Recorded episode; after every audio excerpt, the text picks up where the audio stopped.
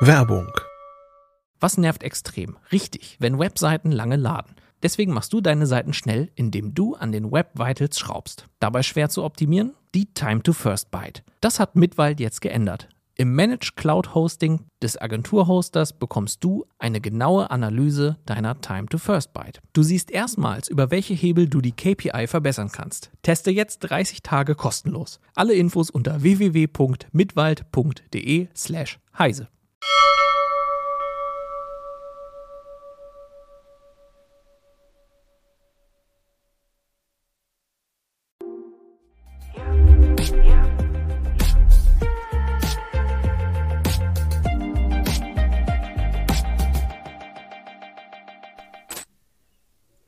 Hallo und herzlich willkommen zur Heise Show am 1. Juni 2023. Mein Name ist Anna Kalinowski. Ich freue mich, dass ihr wieder mit dabei seid. Dann begrüße ich auch natürlich ganz herzlich Volker und Malte, die heute wieder unsere Themen besprechen werden. Hallo. Hallo. Hallo. Und diese Themen sind heute unter anderem Netflix, das jetzt auch in Deutschland endgültig gegen das Account Sharing vorgeht. Weiter geht es dann mit dem 40. Geburtstag des Spieleunternehmens Electronic Arts.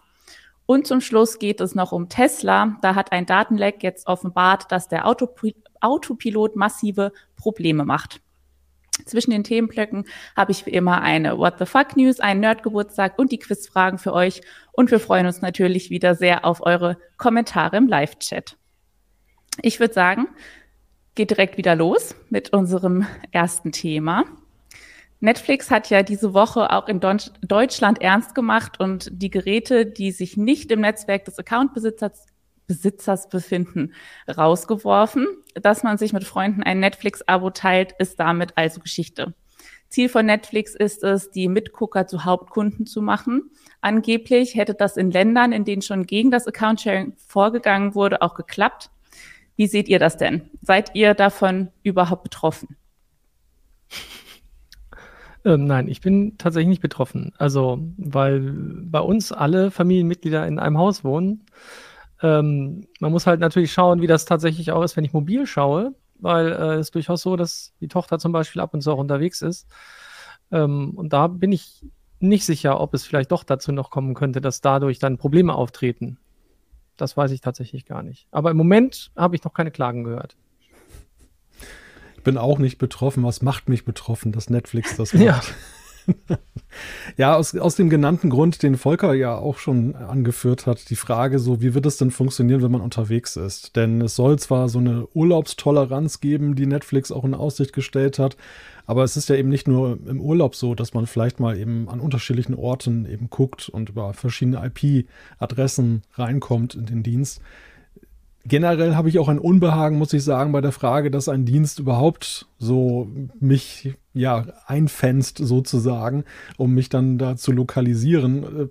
Ich fände halt ein Modell charmanter, wo schlichtweg eine Nutzerzahl angegeben ist oder eine, eine Zahl gleichzeitigen Zuschauens und dann ist es eigentlich völlig egal, von wo und, und wie das Ganze abgerufen wird.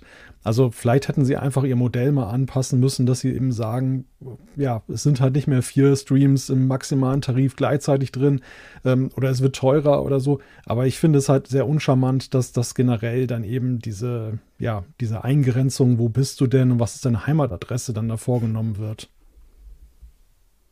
Ja, das finde ich grundsätzlich komisch. Bisher haben die es ja nun auch anders gelöst gehabt. Da war es ja im Prinzip eine Zahl an Zuschauern oder eine Zahl an Accounts, die man da dran knüpfen konnte. Ähm, ich finde es auch schwierig, weil es halt eben, wie gesagt, diverse Nebenwirkungen haben könnte, äh, die nicht unbedingt nötig sind. Äh, ich weiß nicht, ob man dafür immer die Technik so hochzüchten muss, damit dann äh, Geolocation etc. möglich sind und möglich werden. Das ist ja schon nervig genug, wenn ich teilweise aus dem Ausland Streamingdienste nutze, obwohl ich einen deutschen Account habe, äh, das Deutsch äh, in, in Deutschland das äh, sozusagen der Streamingdienst bezahlt wird und wenn ich im Ausland bin, ich dann teilweise nicht schauen darf wegen der Rechte dorthin. Das ist ja auch teilweise schon echt merkwürdig. Also das kann ich noch verstehen bei frei zugänglichen Diensten wie so Mediatheken. Das ist nachvollziehbar, aber wenn ich sozusagen äh, Bezahldienste habe, dann finde ich sowas überhaupt nicht nachvollziehbar und auch da hakt es dann mitunter. Das liegt dann teilweise eben daran, dass ich eben auf ausländischen Adressen unterwegs bin und dann genau die gleichen Probleme habe, anstatt dass man die Technik einfach hält, sagt, okay, ich habe das, ich bezahle für so und so viele Leute und es ist klar, Aber natürlich kann ich auch verstehen, äh, Netflix, äh, wenn man jetzt mal aus deren Perspektive guckt, die, die wissen, dass es sehr viel Account-Sharing gibt. Die sind natürlich immer, äh, weil sie börsennotiert sind, äh, auf Gedeih und darauf angewiesen, dass sie dann ähm, irgendwie zu mehr Wachstum kommen und irgendwann wächst man halt nicht mehr so schnell. Also versucht man es auf diese Art und Weise, aber vergrätzt damit möglicherweise Kunden. Und der Kollege äh, Marc Mantel hat das ja ganz gut auf den Punkt gebracht, äh, weil er selber Betroffener vom Account-Sharing sozusagen ist, weil er gesagt hat, ja, ist ja alles schön gut, aber er findet der Preis immer noch in Ordnung, selbst wenn man sich das teilt, mit, äh, ne, entweder mit Familie oder mit Freunden. Das ist ja, finde ich, auch gar nicht, gar nicht so verwerflich an der Stelle. Ähm, und äh, wenn man dann sagt, ja, äh, das Programm oder das Angebot von Netflix wird halt ja nicht besser tatsächlich im Moment. Ne? Also die kommen ja nicht hinterher auf der einen Seite, auf der anderen Seite gibt es immer mehr Konkurrenz. Ne? Jeder baut seinen Streamingdienst auf, jetzt auch noch Paramount. Ich weiß gar nicht, wie viel Streamingdienst ich so ungefähr bezahle. Und irgendwann muss man sagen, jetzt auch mal gut. Und das Angebot wird halt nicht besser. Und ähm, dann die Preise immer weiter hochzudrehen oder so zu, so zu gängeln, das ist natürlich nicht zuträglich für die Kundenbindung. Ich kann mir auch gar nicht vorstellen, dass das, was die behaupten, also was Netflix behauptet, dass, dass die Leute dann nach einiger Zeit wieder zurückkommen und Hauptkunden quasi werden, äh, kann ich, kann ich mir momentan gar nicht vorstellen, dass das funktioniert. Also ich bin da auch von betroffen, hier ähm, vom Account-Sharing. Ich habe kein Netflix-Hits mehr, weil ich rausgeschmissen wurde. Ich hatte mir das mit meinen Schwestern geteilt, die halt nicht im gleichen Haushalt wohnen. Ähm, und wir haben jetzt direkt beschlossen, wir kündigen und es macht sich jetzt auch keiner mehr einen neuen Account, weil das lohnt sich nicht für 18 Euro anstatt 4,50 Euro. Jetzt das Angebot, was Netflix hat, sehen wir nicht ein. Und ich kann mir irgendwie nicht vorstellen, dass das so viele andere einsehen. Ja, und was, was der Kommentar von Marc ja auch sehr schön herausarbeitet, ist eben, dass ja diese Bepreisung der Angebote am Anfang wurde das ja so ein bisschen mit der Gießkanne gemacht. Also man hat einerseits ja, je nachdem wie viel man zahlt, mehr Qualitätsstufen bekommen, also bis zu 4K-Auflösung und gleichzeitig eben die Multinutzer-Geschichte, die gab es dann sozusagen obendrauf. Und jetzt ist das so ein bisschen so dieser Boomerang-Effekt. Jetzt hat Netflix eben nicht mehr dieses automatische Wachstum. Jetzt müssen sie, sind sie tatsächlich auf jeden Hauptaccount angewiesen und wollen den ja auch so ein bisschen dann, naja, herbeiholen auf diese Art und Weise. Aber es ist ja zum Beispiel so, dass Single-Haushalte jetzt überproportional stark betroffen sind von diesen Nachteilen durch diese ganze Regelung jetzt, weil die natürlich 4K-Auflösung haben wollen, aber gar keine Verwendung haben für die vielen, für die vielen gleichzeitigen Streams, die da ja möglich sind. Das heißt, eine Reform der, der, des Preismodells wäre ja eigentlich mehr als, als angesagt gewesen jetzt, wenn man eben sagt, man, man geht jetzt anders rein, man ist nicht mehr so spendabel, man ist nicht mehr so großzügig, anstatt es einfach so, ja, das ist jetzt eine Nachbesserung. Ne? Es wird jetzt so ein bisschen reglementiert, so an der Frage, Streams ja, aber eben nicht äh, an verschiedenen Orten. Und äh, eigentlich müsste man ganz radikal sagen, nein, wir machen, müssen das Preismodell dann neu staffeln. Aber das ist, das birgt natürlich die Gefahr, dass dann wieder noch mehr abspringen und noch mehr verärgert mhm. sind. Na, so wird es ja reichen, sozusagen, ne, wenn sie mehr als ein Viertel der Leute halten können und die dann in Hauptaccounts wechseln, bei der, also in der gleichen Tarifgruppe, dann hat Netflix zumindest schon mal mehr Umsatz, aber weniger Kunden. Das muss man ja auch wissen, ne? Drei Viertel der Kunden wären dann trotzdem weg. Äh, also von den Leuten, die jetzt da ausgesperrt wurden. Und das, die werden sich das schon auch überlegt haben und das ist ja ein kalkuliertes Risiko, dass sie da eingehen, aber das ist natürlich nichts, was, was einen besonders beliebt macht. Das muss ihn, glaube ich, und das ist halt mal, das ist halt unkalkulierbar. Ne? Wie unbeliebt mache ich mich jetzt mit so einer Geschichte eigentlich an der Stelle? Und ist das eigentlich, ist das der richtige Weg an der Stelle? Andererseits, wie gesagt, man kann nur hoffen, die werden sich ja wohl eine Menge Gedanken gemacht haben dazu. Also ich würde das sonst nicht einfach mal so machen.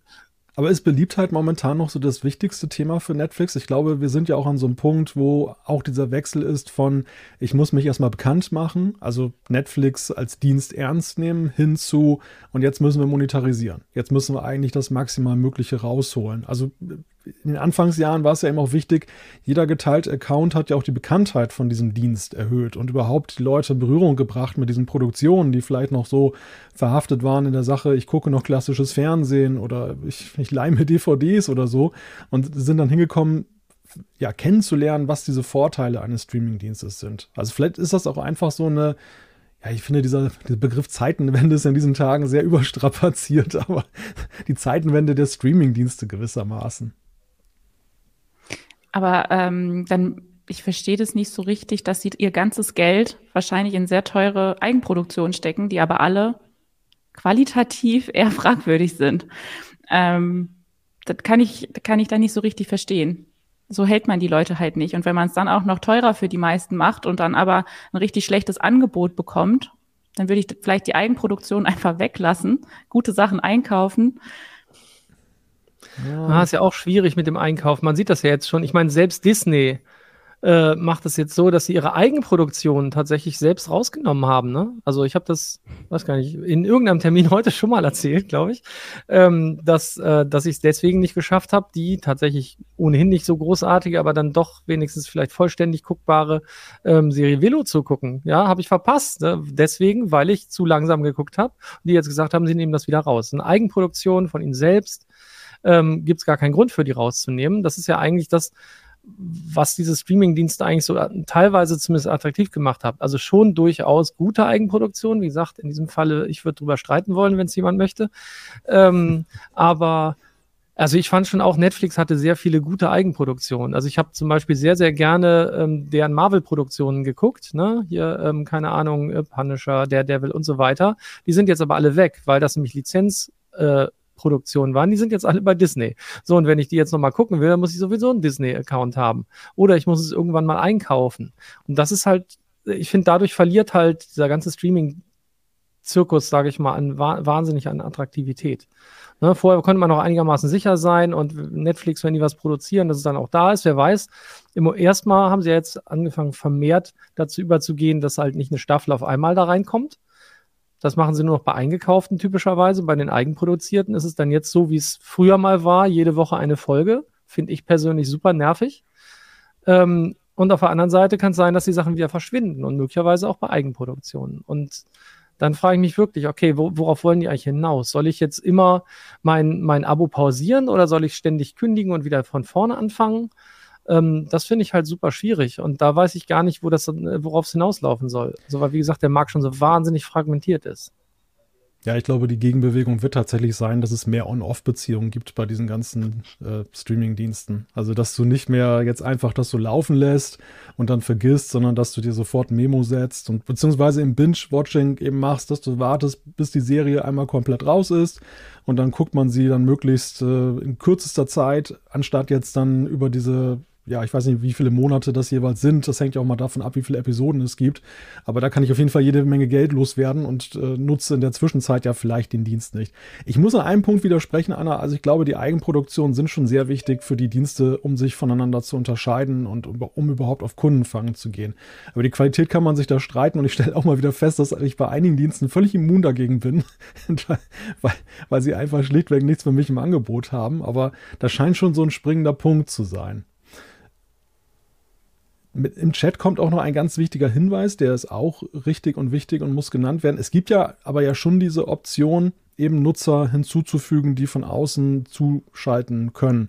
Die, das kostet ja irgendwie 5 Euro pro Monat. Das ist äh, gekoppelt Allerdings die Zahl, also man kann die nicht unbegrenzt anlegen, das wäre sehr praktisch, sondern es gibt, glaube ich, bis zu einer bestimmten Tarifstufe einen und in der höchsten Tarifstufe zwei, die man da ermöglichen kann. Die sind allerdings auch sehr begrenzt in ihren Möglichkeiten. Also die haben jetzt nicht einen vollwertigen Account, sondern die bekommen schon bei den Features ein wenig zu spüren, dass sie sozusagen der Zusatznutzer sind und entsprechend motiviert sind, dann alle Vorteile freizuschalten.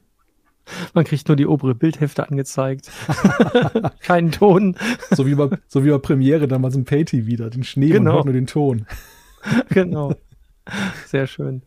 Genau. Ja, klar, das gibt es, aber das ist natürlich trotzdem nicht so attraktiv. Ne? Also zum einen ähm, ist es teurer als vorher, wenn ich es mir mit zu viert geteilt habe. Zum anderen ähm, ist es auch wieder ein zusätzlicher Aufwand, der, der entsteht. Und ja, dadurch, wie du richtig gesagt hast, dass nicht alle Funktionen so zur Verfügung stehen, ähm, ist es halt auch eigentlich nichts, was besonders attraktiv ist. Aber dafür bauen sie halt extra solche Angebote zusammen ich weiß nicht, ob das, ob das immer das, das richtige, äh, der, der richtige Weg ist. Aber manchmal sind, wie gesagt, solche Firmen halt auch getrieben.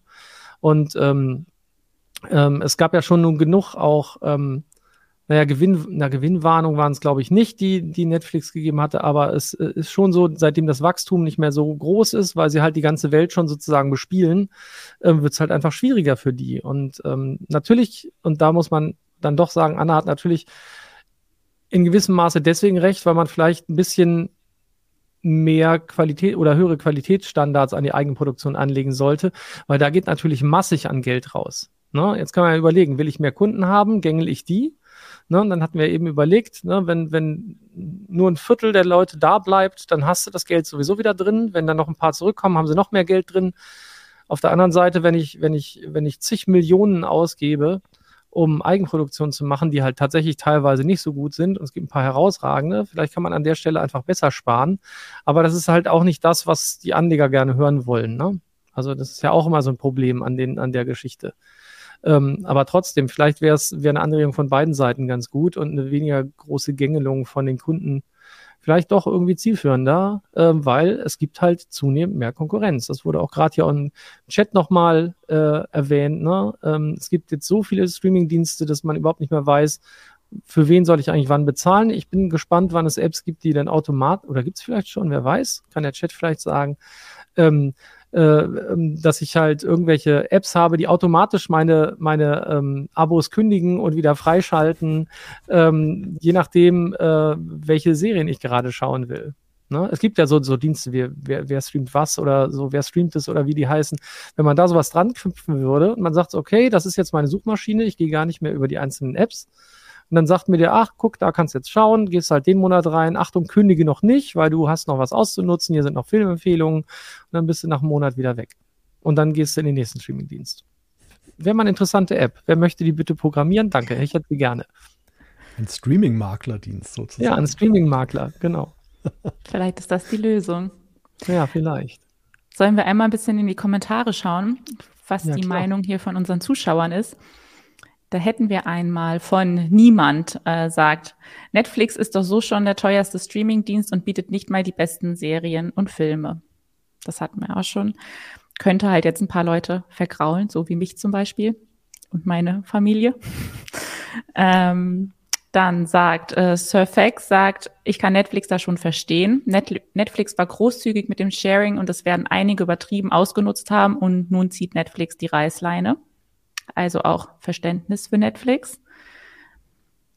Dann sagt äh, Capilino, sagt, Serien und Filme sind extrem teuer. Daher muss Netflix sehen, wo sie das Geld herholen. Der einzige unabhängige Anbieter im Markt. Hinter den anderen sitzen große Konzerne. Das stimmt natürlich. Ja. Also sonst haben wir halt Disney, wir haben Apple, wir haben Paramount, wir haben große Filmstudios, die sozusagen ihre Eigenproduktionen da vermarkten. Schon richtig. Ja. Aber wie gesagt, wenn die Qualität zu wünschen übrig ja. lässt, sehe ich den Sinn da nicht so richtig drin. ähm, ich schaue mal, ob noch irgendwo interessante Meinungen sich verstecken.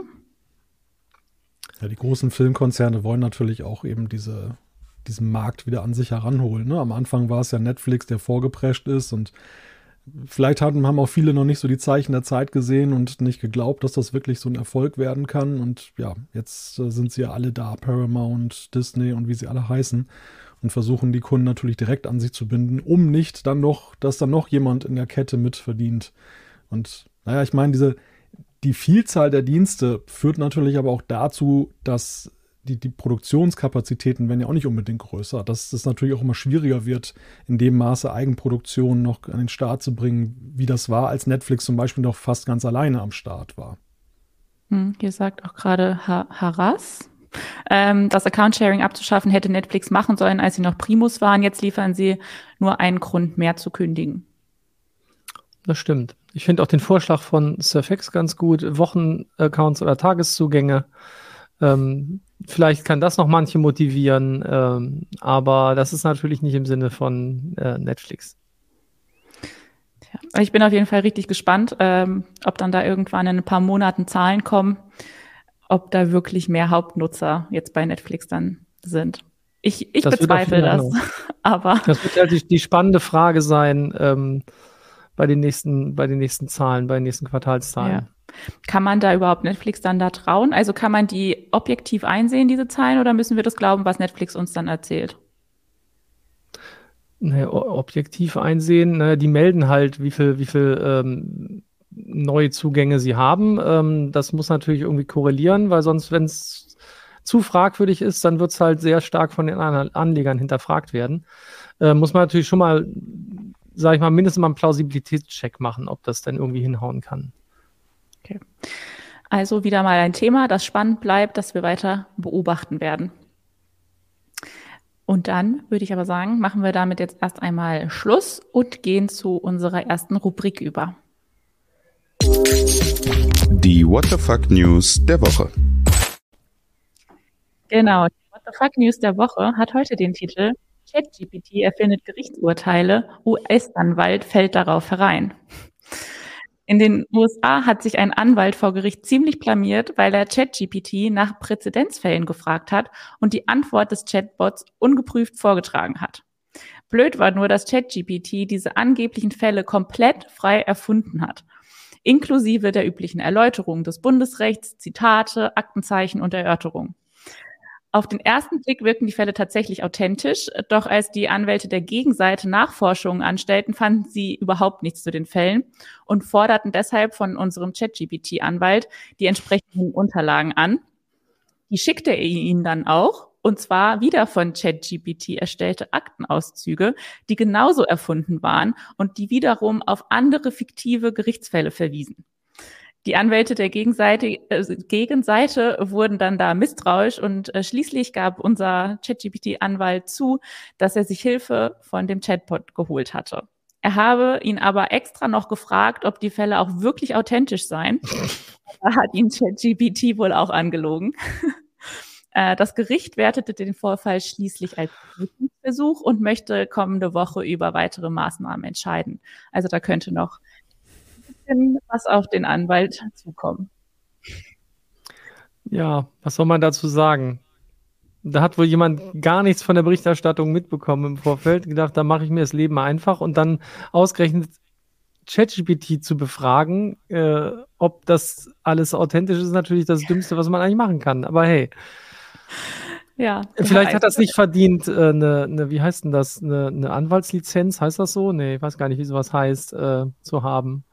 Ärzte würden dann ihre Approbation verlieren. Ich weiß nicht, wie das bei, bei Rechtsanwälten heißt. Also das, das ist ja, naja, sollte man halt wissen. Also spätestens jetzt wird er es vielleicht auch wissen, aber ähm, Tja. nicht so eine gute Idee.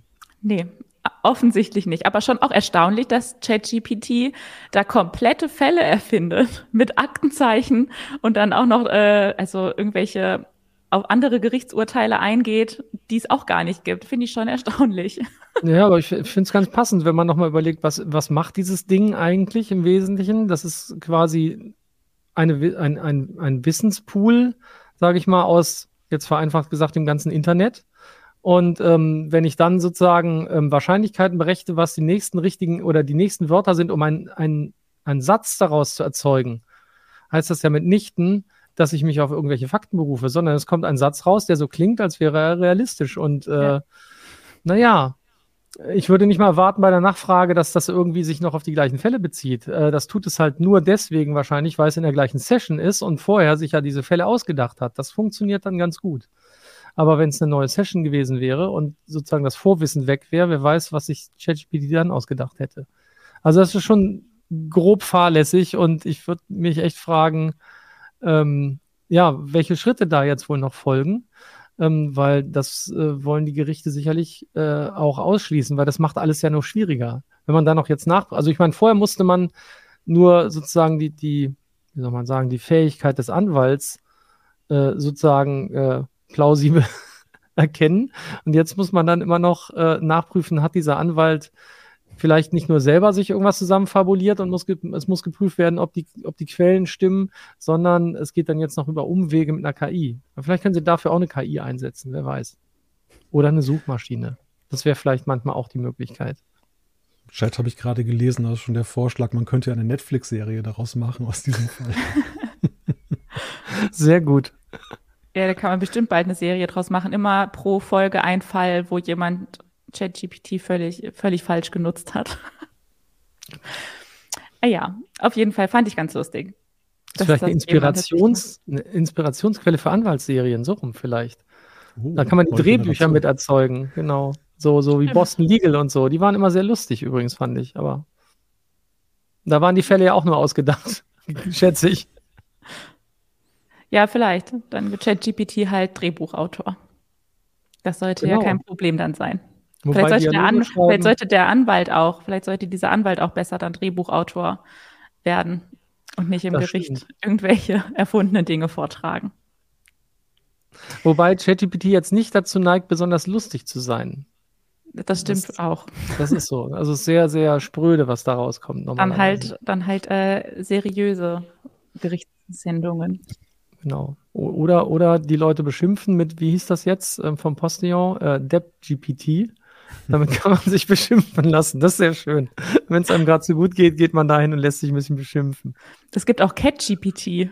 Das ja, sieht das genauso stimmt. aus und dann ähm, kriegt man immer ein nettes Katzengif als Antwort und ganz viele Miaus.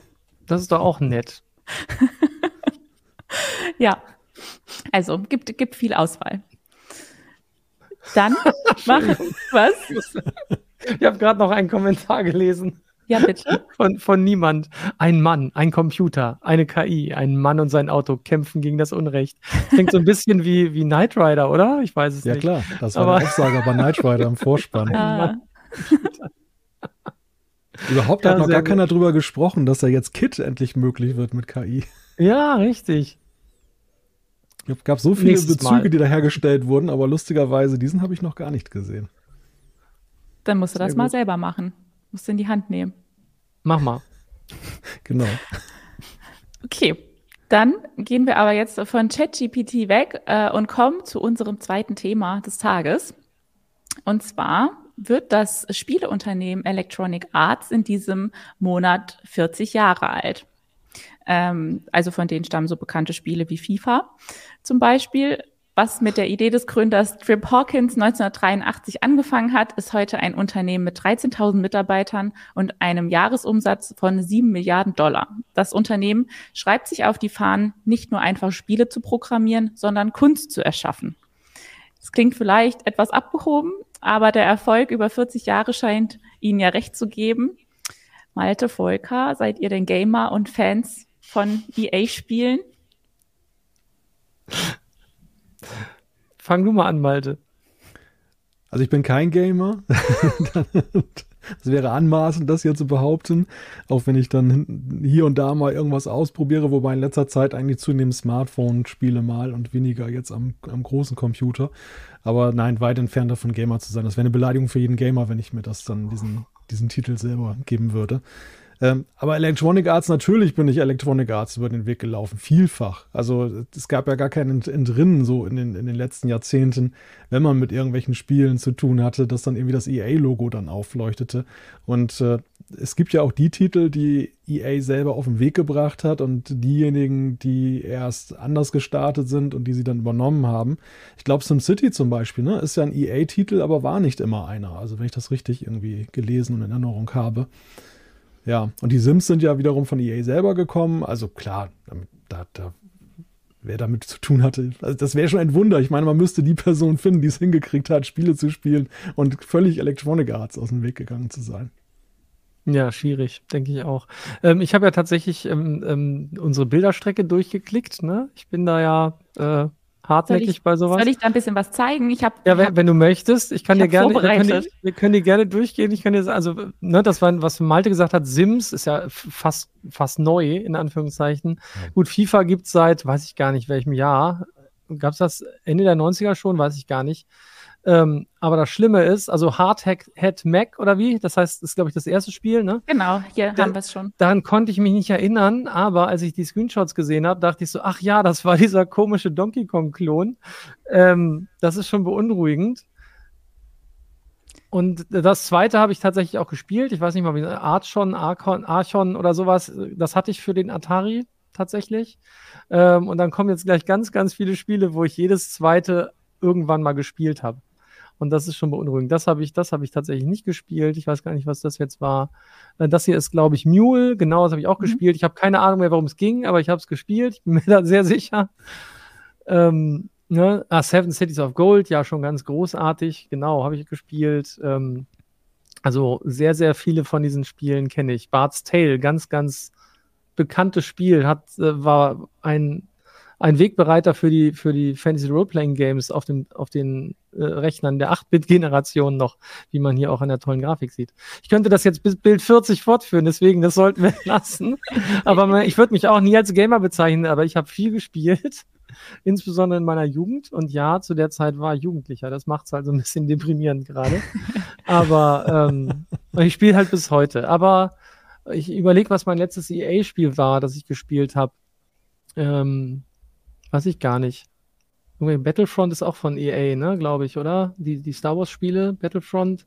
Ja, Star Wars war das von denen, dazu. ich glaube, ne? Und ähm, ja, aber ansonsten, man kann auch an EA vorbeikommen. Gibt ja da eine sehr große Auswahl heutzutage. Also selbst ich bin noch nicht an EA vorbeigekommen und ich spiele überhaupt nicht eigentlich.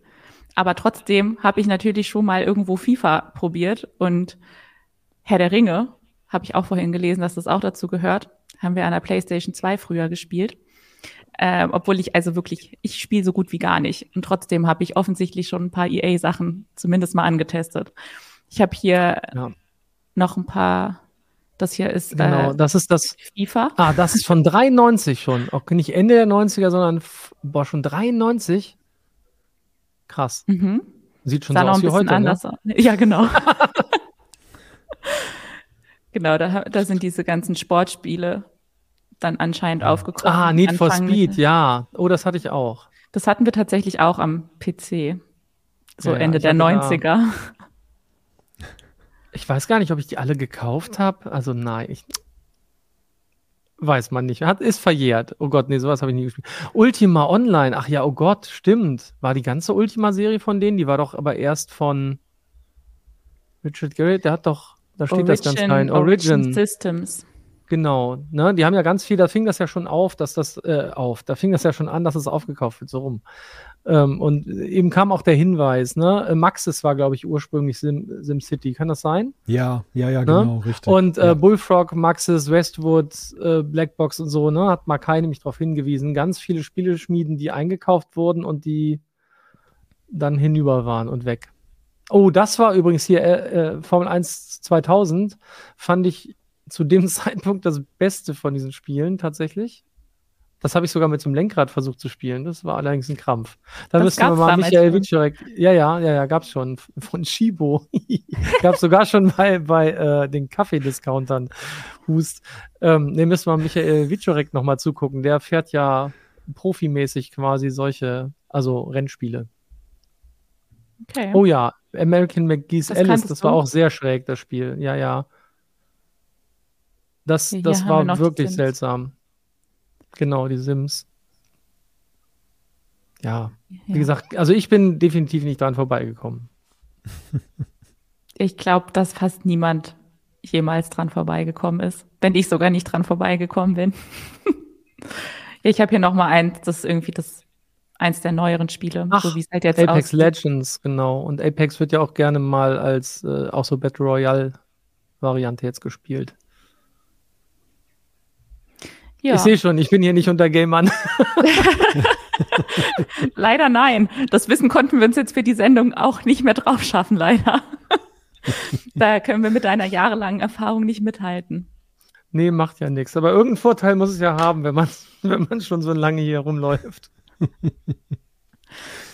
ja, aber ähm, ist also EA insgesamt eine komplette Erfolgsgeschichte oder gibt es irgendwie auch Sachen, die man kritisieren könnte in den 40 Jahren? Ach ja, definitiv. Also erstmal, wie gesagt, viele, viele gute und aufstrebende Spielefirmen aufgekauft und dann eingestampft. Das ist halt blöd, ähm, weil dadurch halt auch Vielfalt weggenommen wurde, beziehungsweise dann halt weiterentwickelt wurde von anderen Studios. Das macht es auch nicht unbedingt besser. Und ähm, EA hat ja auch viel Spaß, also zum einen viel Spaß mit ähm, Kopierschutz produziert an, an diversen Stellen, weil die natürlich auch versucht haben, ihre, wie heißt es so schön, Intellectual Property zu schützen. Und das ganze Thema rund um Lootboxen war, glaube ich, auch mal so eine, so eine schöne Nummer, auch bei Battlefront und Co., wo die dann versucht haben, das ganze Spiel mit, mit, mit so Lootboxen, äh, die man nachkaufen muss, zu, zu garnieren. Das ist halt auch alles andere als cool. Und natürlich dadurch, dass sie so eine Markt- oder so eine Größe auf dem Markt haben, ist es halt schwer, sich gegen sie durchzusetzen für andere. Und ähm, das macht es halt manchmal auch nicht so einfach. Also insofern, ja, gibt schon ein paar Dinge, die man durchaus kritisieren kann an dem Unternehmen. Jetzt reden die alle darüber, dass ich die Spiele nicht gekauft habe. Ist ja nicht zu fassen. Naja. ja, da steht es auch, ne? EA ist für mich ein Synonym für Mikrotransaktionen, ne? Das ist halt so kleine Einkäufe zwischendurch, damit Geld machen. Das finde ich sowieso ein ganz, also ganz, ganz nerviges Phänomen, dass man heutzutage das teilweise bei manchen Spielen gar nicht mehr ohne sowas machen kann.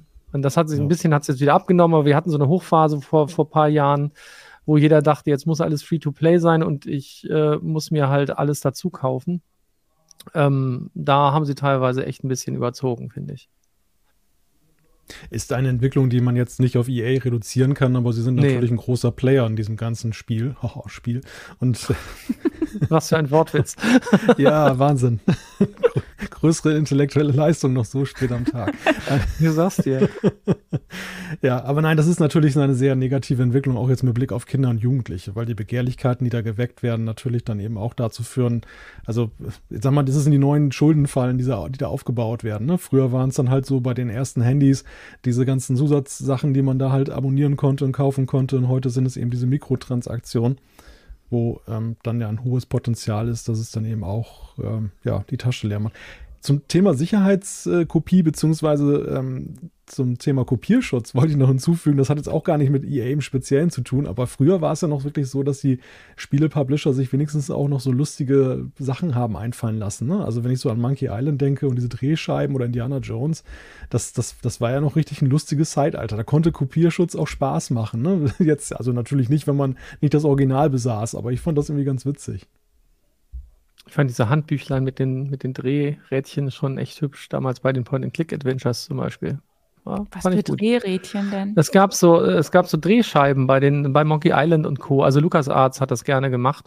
Ähm, da musste man dann so Kombinationen zusammendrehen, äh, um dann äh, am Start des, also beim, beim Spielstart was Bestimmtes eingeben zu können. Ähm, und wenn man halt dieses Handbuch okay. nicht hatte, war es halt schwer. Die wurden dann natürlich kopiert und sonst was durch die Gegend gereicht. Ähm, und irgendwann sind die Sachen halt alle rausge rausgepatcht worden. Ne? Als dann sozusagen die Tools zur Verfügung standen, sowas zu tun, sind dann diese Sachen rausgenommen worden. Aber das war am Anfang war ich ganz witzig. Ich habe tatsächlich ein, ich hatte auch Originale so, äh, zum Beispiel Day of the Tentacle wird dieses, dieses Jahr noch 30 in ein paar Wochen. Ähm, da hatte ich das Original und da habe ich tatsächlich diese, diesen Kopierschutz verbummelt. Das war dann nicht so gut. Dann hast du das Original und kannst es nicht spielen. Das war ziemlich blöd. das war echt nicht so gut. Hast du auch nie wiedergefunden? Ich habe es nicht wiedergefunden, nein. Dann habe ich mir leider, da ich es ja besessen habe, hatte ich dann aber auch kein schlechtes Gewissen, mir eine geknackte Version zu installieren. Jetzt hätten wir jetzt einen Aufruf starten können, Volker, dass wir sagen, ja, nee, so etwas es, hat und es möchte loswerden. Es ist, ist in Ordnung. Habe ich inzwischen durchgespielt und auch inzwischen in der Neuauflage, da ist das nicht mehr so ein wichtiger Hinweis vielleicht eben noch zu diesen Lootboxen. Ne? Das ist tatsächlich wahr. Ich sehe es jetzt gar nicht mehr, wo es stand. Äh, Makai hat es geschrieben. Ähm, bei EA war halt nicht nur das Thema Geld ausgeben, sondern dass man, äh, dass es unfair wurde, weil man eben nicht nur ähm, wie heißt das, Cosmetics kaufen konnte, wie in vielen anderen Spielen, also andere Klamotten und dies und jenes ähm, oder andere Figuren, sondern eben auch Fähigkeiten dazu kaufen konnte. Also speziell bei Battlefront war es, glaube ich, auch so, dass man äh, Waffen dazu kaufen konnte, die andere gar nicht oder nur ganz selten bekommen haben. Und damit war man halt einfach, wie heißt es so schön, overpowered, ne? OP.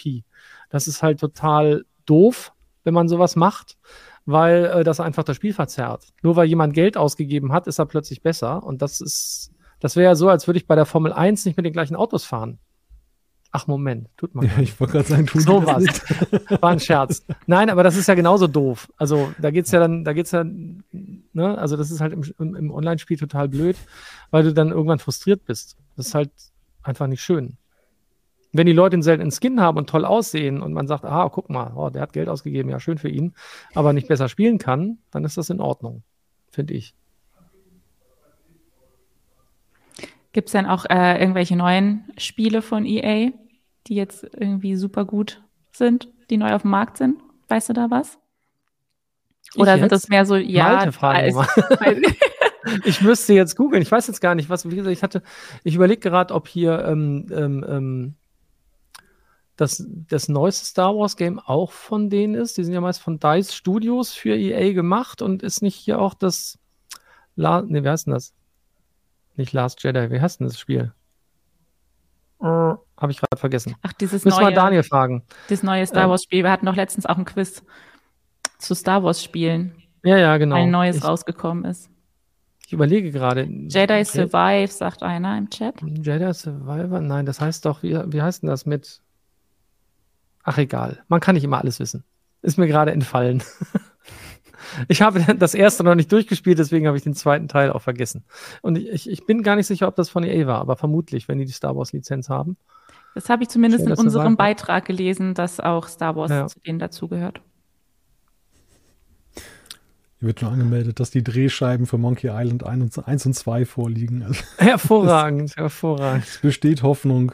Es besteht Hoffnung. Jetzt muss ich, muss ich doch heimlich gucken. Das kann ja wohl nicht wahr sein. Wenn, warum sagt denn das einem jetzt keiner? Was denn? Na, wie das Spiel heißt. Hier hat Doch, jemand geschrieben, Star Wars Jedi, Jedi Survivor. Survivor. Und hier sagt uns noch, Ja, doch, das Mak- ist es, genau. Makai sagt uns, dass von EA kommt demnächst Immortals of Ever, Ever? Wie wird das ausgesprochen? Gut, ansonsten kommen natürlich, kann man einfach, ne, ähm, Formel 1 23, was haben sie noch? NBA 23, NHL 23. Gibt es ja eigentlich alle noch diese Spiele? Die haben ja alle diese Sportspiele und dann immer einfach nur mit dem Jahr durchnummeriert. Kann man immer so sicher, kommt bestimmt hier FIFA 24. Irgendwann. Aber Ja, haben die nicht für FIFA irgendwas gesagt? Ich weiß es gar nicht mehr. Egal. Weiß ich nicht. Aber Formel 1 23 anscheinend und Super Mega Baseball 4 und halt Immortals of Aveum. Wie halt, wird das denn ausgesprochen? Weiß ich doch nicht. ähm, der Lateiner würde wahrscheinlich sagen Aveum, aber ich bin nicht sicher, ob die Amerikaner das so nennen würden. Das ist so wie vorhin das andere Spiel. Archon oder Archon oder wie spricht man das eigentlich aus? Keine Ahnung. Irgendwie. Man weiß ja, was gemeint ist. Wir ziehen den Aussprache-Joker an der Stelle. Genau. Ja, den brauche ich hier ab und zu mal, muss ich sagen. Was? Ja, schon. Nicht umsonst spricht man EA ja auch EA. Also, das muss man jetzt als Schrift sehen mit ganz vielen I's und einem H und so, ne? Also angeekelt. Werbung. Was nervt extrem? Richtig, wenn Webseiten lange laden. Deswegen machst du deine Seiten schnell, indem du an den Web Vitals schraubst. Dabei schwer zu optimieren? Die Time to First Byte. Das hat Mitwald jetzt geändert. Im Managed Cloud Hosting des Agenturhosters bekommst du eine genaue Analyse deiner Time to First Byte. Du siehst erstmals, über welche Hebel du die KPI verbessern kannst. Teste jetzt 30 Tage kostenlos. Alle Infos unter www.mitwald.de slash heise.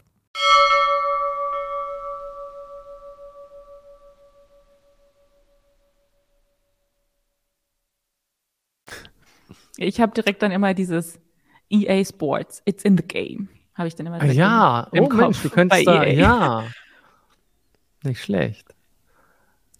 Ja, Ja, Daniel könnte das alles sagen. Der, der, der müsste Ja, das wissen. wahrscheinlich. Den müssen wir als Joker im Quiz anrufen, falls es um sowas gehen sollte heute. Telefon-Joker, ja. Genau. das Müssen kann wir ich den euch mal schon verraten. Heute geht es nicht um EA im Schade. Quiz, aber um ein anderes Thema, was wir heute besprechen, besprochen haben vielleicht. Jetzt machst du mich ja neugierig. Wir werden Ja, es ja dauert, dauert aber noch einen Moment. Ja, schon gut. Ähm, wir gehen nämlich jetzt erstmal. Hier niemand hat vorhin schon gefragt, gilt der Bre Beitrag schon als Geburtstag der Woche? Nein, gilt er nicht, weil der kommt nämlich jetzt. Der Nerdgeburtstag der Woche. Der Nerdgeburtstag diese Woche ist nicht EA, sondern Benno Gutenberg. Das war ein deutscher Seismologe und Miterfinder der Richterskala und der wäre am Sonntag 134 geworden. Er ist aber leider schon vor über 60 Jahren gestorben. Ich zeige euch mal direkt ein Bild von ihm. Moment, muss ich hier wieder teilen. Sorry. Damit ihr euch den vorstellen könnt, während ich euch noch ein bisschen was zu ihm erzähle. Benno Gutenberg wurde am 6. Juni, neun, nee, nicht 19, 1889 in Darmstadt geboren. Sein Vater hatte eine kleine Seifenfabrik, in die Benno eigentlich mit einsteigen sollte. Er studierte dann aber lieber Meteorologie und wurde Geophysiker. 1911 promovierte er mit einer seismologischen Arbeit in Göttingen und kurz danach berechnete er aus seismologischen Untersuchungen den Radius des Erdkerns. Seine Berechnung gilt bis heute als exakt. Nach Stationen in Straßburg, Frankfurt und Leipzig, wo er zusammen mit anderen Wissenschaftlern die Deutsche Seismologische Gesellschaft gründete, ging er 1929 nach Pasadena, wo er Professor für Geophysik und Meteorologie am California Institute of Technology wurde. Später wurde er auch Direktor des dort integrierten seismologischen Labors, das er zu einem Weltzentrum der seismologischen Forschung aufbaute. Er entwickelte einige Messskalen, darunter auch gemeinsam mit Charles Francis Richter die Gutenberg-Richter-Skala, die meist aber nur Richter-Skala genannt wird und die die Stärke von Erdbeben angibt. Die kennen wir ja alle. 1958 ging Gutenberg in den Ruhestand und starb leider dann schon zwei Jahre später mit 70 an einer Lungenentzündung. Hm. Eine schöne Anekdote habe ich aber auch noch. Gutenberg hat recht lange nie selbst ein Erdbeben miterlebt und als er dann 1933 endlich live beim Long Beach Erdbeben in Kalifornien mit dabei war, hat er davon aber auch nichts mitbekommen, weil er zu der Zeit zusammen mit Albert Einstein über den Unicampus gelaufen ist und die beiden sind so tief in ihr Gespräch vertieft gewesen, dass sie das Erdbeben nicht bemerkt haben. Großartig. Genau, ich habe noch ein Bild. Ähm, hier ist Beno Gutenberg und hier rechts ist, ähm, wie heißt er noch? Der Herr Richter? Richter, aber ich habe gerade den hier, Charles Francis. Charles Francis. Charles Francis. Genau. Man hat das Gefühl, dass der Herr Gutenberg immer alt war. Ich habe jetzt, ich habe leider kein, äh, kein neueres Bild von ihm gefunden. Erinnert mich ein bisschen an Alfred Biolek, aber gut. Stimmt. Hoffentlich ist sie nicht zur, Ver zur Verwechslung gekommen bei der Recherche. ich bin mir ich, ziemlich sicher, dass ich die richtigen Bilder habe von ihm, weil die sind alle hier von der Caltech University da. Ich musste ja sehr schmunzeln am Anfang, als du angefangen hast mit 134 Jahre alt. Ich habe mich gefragt, ob der gute Mann sich wohl Zeit seines Lebens hat vorstellen können, dass er im Jahr 2023 als Nerd der Woche präsentiert wird.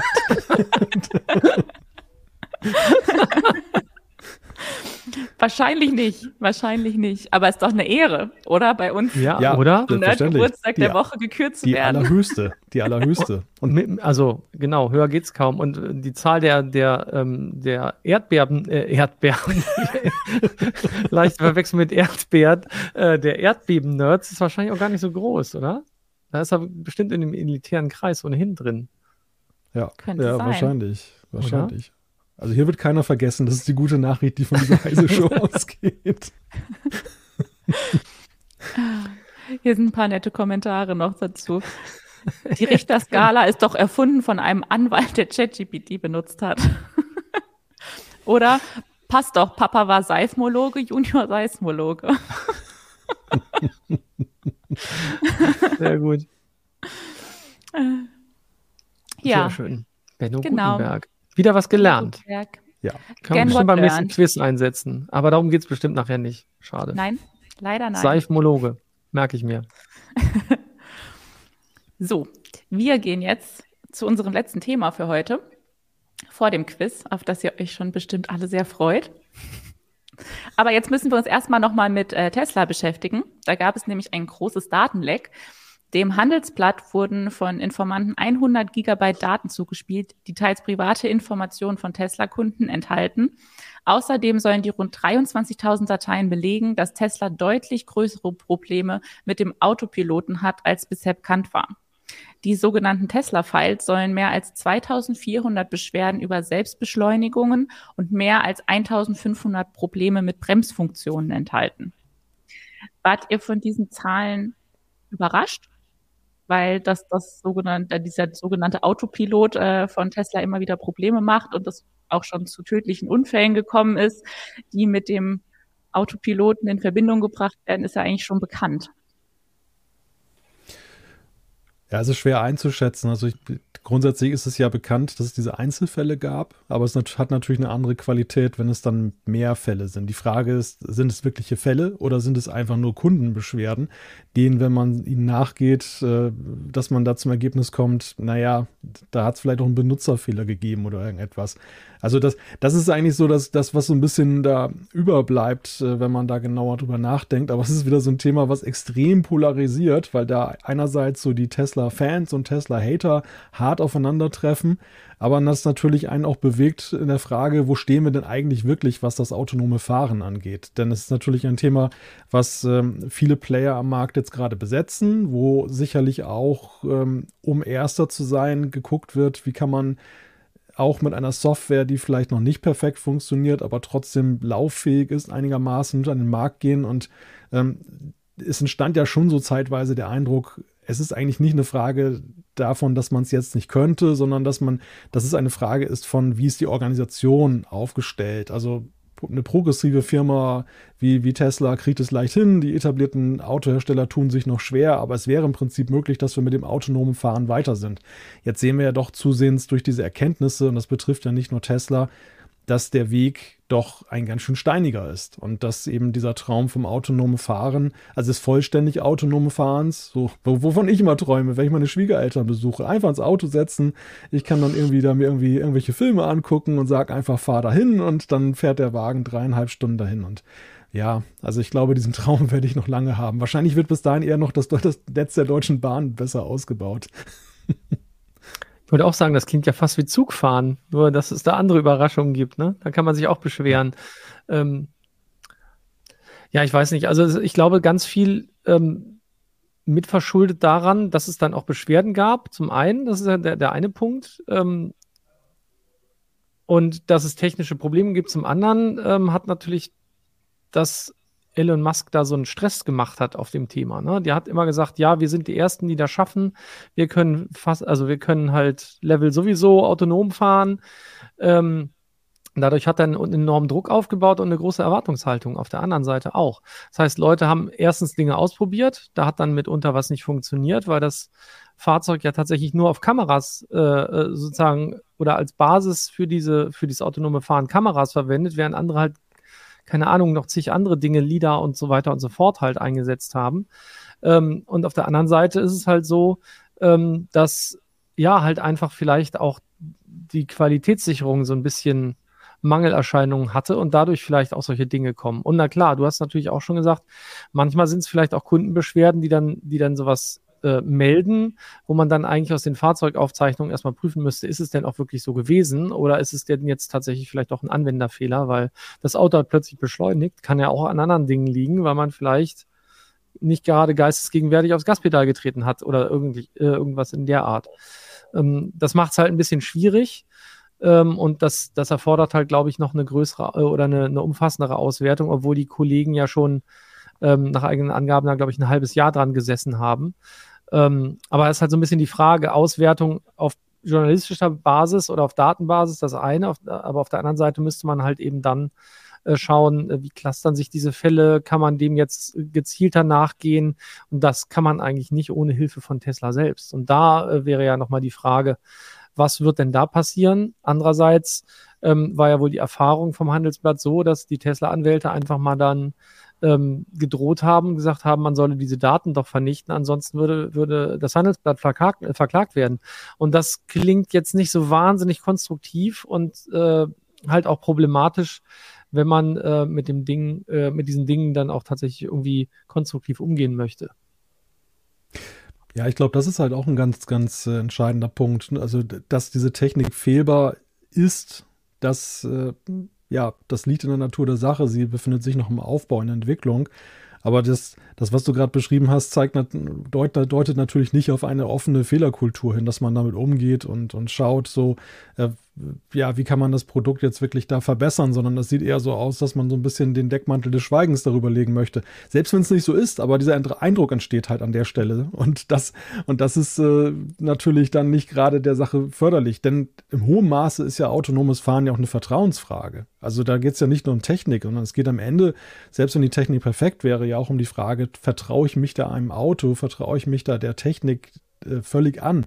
Dass die die ganze Sache übernimmt. Umso wichtiger eben auch, dass dieser Prozess dorthin vertrauensbildend ist und nicht eher abschreckend im Sinne von, ja, auch wenn da was passiert, keiner sagt das. Ne? Und das, ja, das ist ein bisschen schwierig an der ganzen Geschichte.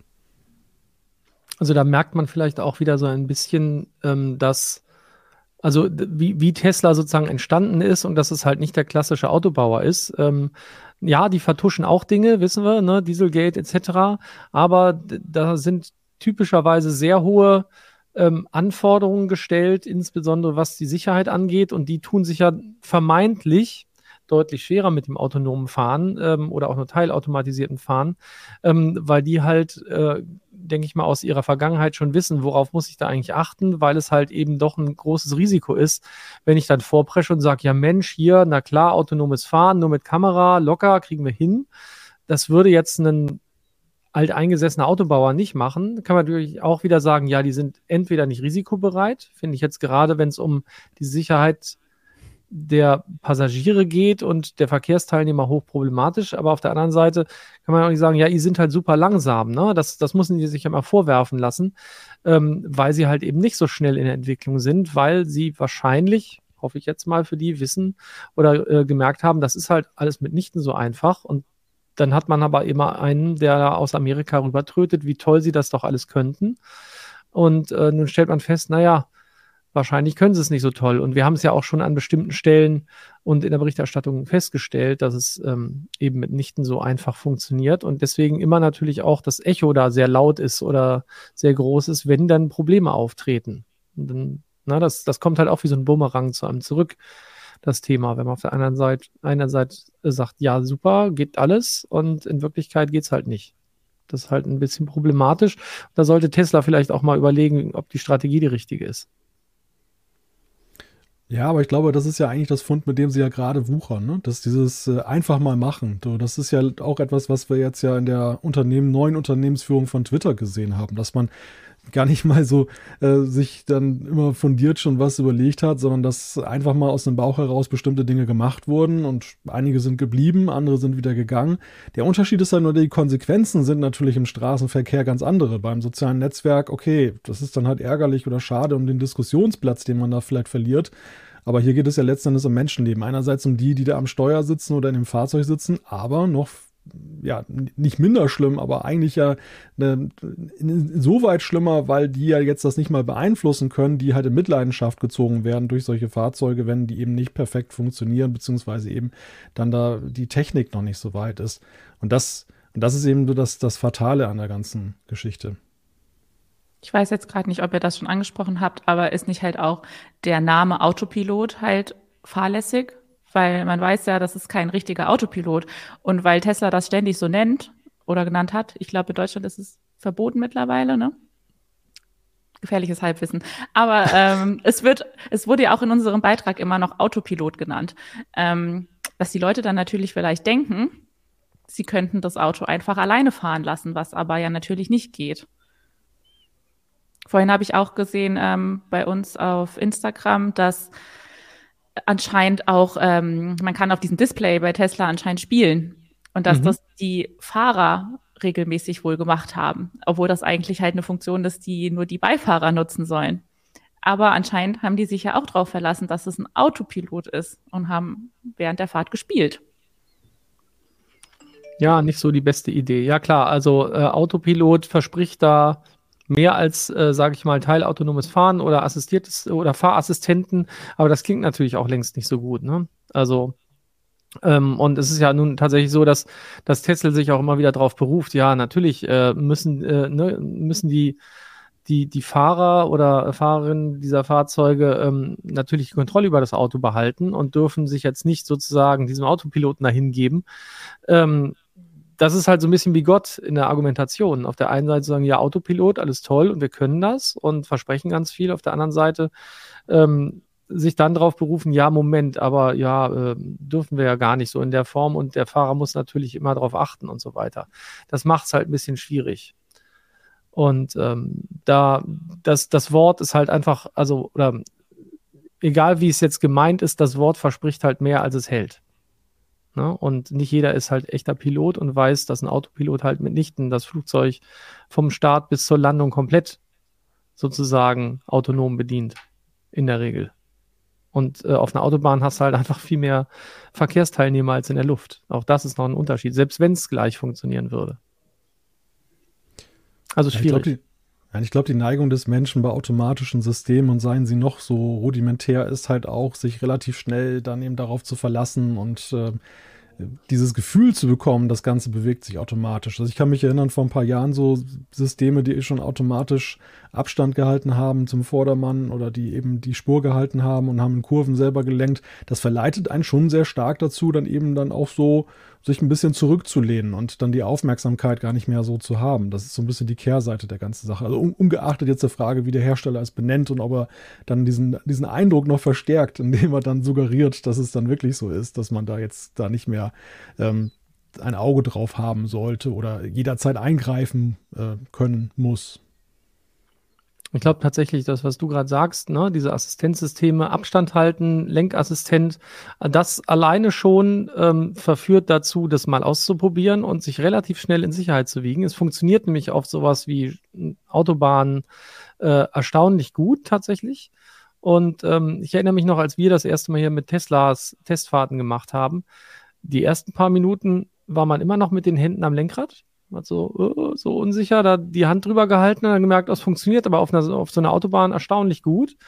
Und nach, nach zehn Minuten hat man sich unglaublich sicher gefühlt, obwohl es gar keinen Grund dafür gab, in Wirklichkeit sich sicher zu führen, weil jede, jedes unvorhergesehene Ereignis halt eine Katastrophe auslösen würde an der Stelle, weil das Auto bestenfalls noch eine Notbremsung veranlasst. Aber gut, ausprobieren wollte ich das halt auch nicht. Ne? Also das ist halt trotzdem super gefährlich. Man ist da ganz schnell und wiegt sich so in Sicherheit und ja, ist alles super geht, läuft, ganz toll. Aber halt nur, wenn es eben, ja, ich sag mal, nach Schema F funktioniert in dem Moment. Ne? Und alles, was unvorhergesehen ist, da, da lauert halt die Katastrophe. Und äh, wie gesagt, äh, wir haben ja angefangen bei den, bei den Tesla-Files äh, mit spontanem Bremsen, spontanem Beschleunigen. All das kann man natürlich überhaupt nicht gebrauchen, wenn man, äh, sage ich mal so, auf der Autobahn mitschwimmt, in Anführungszeichen, und dann plötzlich das Auto doch beschleunigt und halt den Mindestabstand nicht mehr einhält. Das, dann ist halt das Unfallrisiko plötzlich sehr groß. Also bräuchten eigentlich alle Tesla-Fahrer erstmal eine Schulung, wie dieser Autopilot zu bedienen ist. Ja, ich glaube, man hat das Problem immer. Sobald es Autopilot heißt und die Leute sich sicher fühlen, und das geht, wie gesagt, ganz, ganz schnell, ähm, dann vertrauen sie dem erst zu viel oder zu schnell zumindest, beziehungsweise werden es auch ausprobieren da, wo es nicht so gut funktioniert, nämlich auf Landstraßen, wo auch Gegenverkehr etc. sein könnte. Das macht es halt super schwierig an der Stelle. Und das, das ist halt eine riesen Herausforderung für das gesamte Thema autonomes Fahren. Ähm, und ja, da wäre es, glaube ich, sehr sinnvoll, um nochmal auf den Anfang zurückzukommen, ähm, wenn man versucht, das Vertrauen der Kundschaft zu gewinnen und eben in so einem Fall äh, nicht droht, äh, sozusagen die Publikation zu verhindern, sondern sagt, okay, Leute, ihr habt da diese Daten. Erstens natürlich nicht gut, dass die überhaupt irgendwie äh, rausdiffundieren. Auf der anderen Seite sind wir schon dabei, ähm, diese Dinge aufzuarbeiten und haben hier Resultate und können das und das vorweisen. Das wäre natürlich ein souveräner Umgang und ähm, im Moment ähm, sieht das bei Tesla alles andere als souverän aus. Capilino schreibt äh, im Chat, äh, ich habe von Fällen gelesen, bei denen Leute im Kreisverkehr gerade ausgefahren sind, weil das Navi veraltete Karten hatte. Äh, solche, solche Kreisverkehrsplätze, die dadurch in Mitleidenschaft gezogen sind, habe ich auch schon in Augenschein genommen, wo Leute dann tatsächlich stumpf gerade ausgefahren sind. Also man sieht, der Faktor Mensch spielt da natürlich dann auch massiv dann eben da rein und äh, ja, das Vertrauen einfach auf, auf, auf, die, auf die Technik dann teilweise. Aber können wir uns darauf einigen, dass, dass Autopiloten in Autos noch nicht äh, so weit sind, wie man vielleicht denken würde. Also man kann sich noch nicht darauf verlassen. Der Mensch muss schon selber auch noch aufpassen. Definitiv. Ja. Sagen sie ja auch in den Gebrauchsanweisungen, aber hilft halt nichts, wenn der Mensch nicht aufpasst.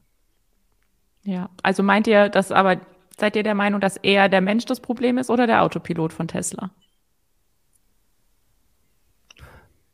Ich würde sagen beides. Also ich meine, es sei denn, ähm, die haben einfach elektronische Probleme, die dazu führen, dass unabhängig vom Autopiloten solche Dinge passieren. Ähm, ne, das könnte ja auch beim, beim normalen Abstandsassistenten wäre das ja auch ein Problem. Da braucht man ja gar nicht von Autopiloten zu reden. Wenn ein Auto dann trotzdem beschleunigt, obwohl es eigentlich einen Mindestabstand einhalten soll und äh, das ja auch re bisher relativ zuverlässige Systeme sind, ähm, dann wäre das natürlich schon auch ein, einfach mal ein grundsätzlich technisches Problem. Und bei Tesla kommen halt, glaube ich, noch andere Dinge dazu. Da scheint es ein Qualitätssicherungsproblem zu geben. Scheint es, sage ich extra, weiß ich halt nicht, aber es wirkt so. Und auf der anderen Seite eben ähm, der Umgang mit solchen Meldungen scheint äh, zumindest mal fragwürdig zu sein. Dann zum Abschluss äh, von niemand ein Kommentar. Der große Wurf kommt eh mit den bayerischen Flugtaxis.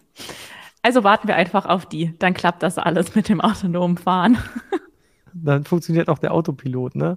Im Luftverkehr, wenn dann hunderte, tausende Flugtaxis unterwegs sind. Na klar, die Bayern, die können das doch. Ist doch logisch. Locker. so, dann sind wir jetzt schon ein bisschen äh, hier in seichteren Gefilden unterwegs genau. und deshalb würde ich sagen, machen wir jetzt noch zum Abschluss unser Quiz der Woche. Die Quizfragen der Woche. Ihr schon erraten, um was es heute geht? Ich musste schmunzeln, wo Volker von unvorhergesehenen Katastrophen gesprochen hat. Da habe ich gleich an unser Quiz gedacht. aber, aber, Anna hat anmoderiert, es geht in seichte Gefilde. Das, das lässt ah. einen in. Ja, ich, ich fürchte, dass das wieder nur ein Trugschluss ist, weil ähm, der Kollege, der das Quiz gemacht hat, hat vorhin schon vielsagend gegrinst. Der meinte, so schwierig, wie es letztens war mit den Rasenmäherrobotern und den Elektrobikes, wäre es seiner Ansicht nach nicht. Aber Nein, ich bin sehr gespannt. Ist es auch nicht. Und hier im Chat ist schon richtig, es geht heute um Netflix. Netflix, Netflix-Serien raten. oh je. So, wir fangen einfach mal mit der ersten Frage an. Welche Serie gilt denn nach gestreamten Stunden also innerhalb der ersten vier Wochen nach Veröffentlichung, ähm, als bis dato meistgesehene Netflix-Serie aller Zeiten. Stranger, Stranger oh. Things, Bridgerton, Squid Game oder Haus des Geldes. Oh mein Gott. Ich würde auf C tippen, weil Squid Game war doch, glaube ich, damals so ein unglaublicher Hype. Äh, also ich glaube, Stranger Things wäre so mein zweiter Kandidat, aber das ist eher so eine Long-Run-Geschichte. Die, die ist, glaube ich, erfolgreicher auf Strecke. Bridgerton glaube ich nicht. Nee. Ja, also ich, ich würde auf C jetzt mal tippen. Wahrscheinlich liege ich mhm. wieder völlig falsch. Volker? Ja, ich. Ähm, also ich, ich kann mich auch an diesen Hype um Squid Game erinnern. Aber ob das dann natürlich gehalten hat, das ist natürlich auch eine der, die sind jetzt, ja, ja Stranger Things. Es ja, geht klar, aber um die ersten Staffeln und so. Es geht um die erste. Vier Wochen nach, nach Veröffentlichung. Ja, ich glaube, dann, dann schlie ich schließe mich einfach an, dann liegen wir zusammen falsch. Also, falls es nicht stimmt. okay, äh, zu, das Ergebnis zeige ich euch äh, auf meinem Bildschirm hier. Gucken wir uns die Serie? Äh, Leider juhu. nicht. Aber es ist, oh ihr Gott. wart richtig, es ist Squid Game. Wie, wie, wie lustig, ich habe hab erst den oberen Teil des Bildes gesehen und dachte, ach doch, Haus des Geldes, weil das sieht ein bisschen ähnlich aus, ne? Aber ja, das stimmt. ist irgendwie das, der Gewinn da anscheinend, ne? Genau. Und, ähm, aber es hätte auch sein können, dass es halt einer dieser Banküberfälle ist, den sie dabei ähm, Stimmt, ja. Aus des Geldes nee, machen. Es ist Squid Game. Den, okay, äh, cool. Es waren 1,7 Milliarden Stunden Viewtime in den ersten 28 Tagen. Das ist das der Rekord. Das ist schon eine Menge. Jo. Also eine, eine typische Heise-Show. Ja. du meinst jetzt von der die Einzellänge. Nein. Die Dauer. Viewtime. Gucken so viele Leute. Oh, die gefühlte Länge. Oh, wie deprimierend. Das war nicht so gut. Das finde ich nicht schlecht. Ja, dann machen wir mal schnell weiter, lieber. Schnell weiter. Schnell genau. weiter. Das müssen Zweite wir aus dem Frage. Kopf vertreiben. Womit fing Netflix 1997 ah. an? Das wisst ihr wahrscheinlich, ne? Als Filmdatendienst, als Online-DVD-Verleih, als Apple-Videothek oder als Filmverleih für Kinos. Also ich weiß, dass es, ich, dass es Kollegen gab, die, die haben sich immer DVDs per Post bestellt. Das habe ich total seltsam gefunden, warum man das tun sollte. Aber ich habe dann geahnt, warum sie es getan haben im Nachhinein, wenn ich ihre Filmsammlung danach gesehen habe. Aber die mussten die auch zurückschicken. Mhm. Ich, fra ich frage mich ja gerade, was ein, eine Apple-Videothek ist. Das, das, das, das musst du Markus fragen. das wäre nochmal spannend herauszufinden. Nein, ich, ich tippe auch auf B. Ähm, ja. Die Frage, die ich mir gerade stelle, ist, haben die nicht auch damals mit Amazon irgendwie gemeinsame Sache gemacht? Hat nicht irgendwie Amazon auch so einen Verleihservice angeboten und steckte da nicht Netflix dahinter? Ich weiß es gar nicht mehr. Das könnte, also das könnte, das könnte stimmen, aber das könnte auch so ein, wie, wie heißt dieses Syndrom? Ich habe es vergessen. Urban Legend? Nein. Nee, nee, nee, nicht Urban Legend, sondern äh, dass man dann, äh, dass man glaubt, dass es richtig ist. Ähm, weil es einem so. erzählt wurde. Äh, äh, ne? Also obwohl es falsch ist, ah, ich habe es vergessen. Äh, heute bin ich vergesslich, keine Ahnung. Es gibt einen Begriff dafür. Aber ich, ich glaube trotzdem, Online-DVD und ja, ich glaube auch, mich erinnern zu können, dass irgendwie Amazon und Netflix was zusammen gemacht haben, aber sicher bin ich mir nicht mehr. Da müsste man Nico Juran fragen. Der hat nämlich sich DVDs am Anfang noch online bestellt. Ich habe mich gefragt, was soll der Quatsch? Ja, aber, aber das, das, stimmt natürlich, ihr habt recht. Ob das mit Amazon stimmt, das kann ich euch nicht sagen, aber Netflix war auf jeden Fall erstmal ein Online-DVD-Verleih. Da haben wir hier auch ein Bild von einem der Gründer. Was hier ist ähm, Retastings, ist das. Ja. Äh, der zeigt, äh, wie, die, wie die DVDs verschickt wurden. Genau, den, den hat Nico öfter auf der CES getroffen, tatsächlich. Und war auch da bei denen vor Ort wegen Interviews und so weiter, weil die ja doch tatsächlich ein Vorreiter in dem, in dem Umfeld gewesen sind. Ja. Dann, letzte Frage für heute, nochmal Konzentration. Welches Kunststück schaffte die Komödie Naked aus dem Jahr 2017? Die Entfernung aus dem Katalog wegen Pornografie. Äh, sie hat eine Plagiatsklage bekommen von einer anderen Naked-Komödie. Sie hat bis heute eine Rotten Tomatoes-Wertung von 0. Oder die längste Nacktszene der Netflix-Geschichte. Oh, das, das, das ist jetzt übel. Oh, das hatte... Jetzt habe ich das, den Anfang schon. Das, Entfernung aus wegen Pornografie. Plagiatsklage einer anderen Naked-Komödie, Rotten Tomatoes Wertung von 0% oder längste Nacktszene der netflix Nur, Was muss man, also eine 0% Wertung, das ist ja, wie soll man, wie schafft man, kann man das überhaupt schaffen? 0%? Ist ja krass. Das ist gerade so ein Borussia Dortmund-Moment, ne? Also man war der Meisterschale so nah.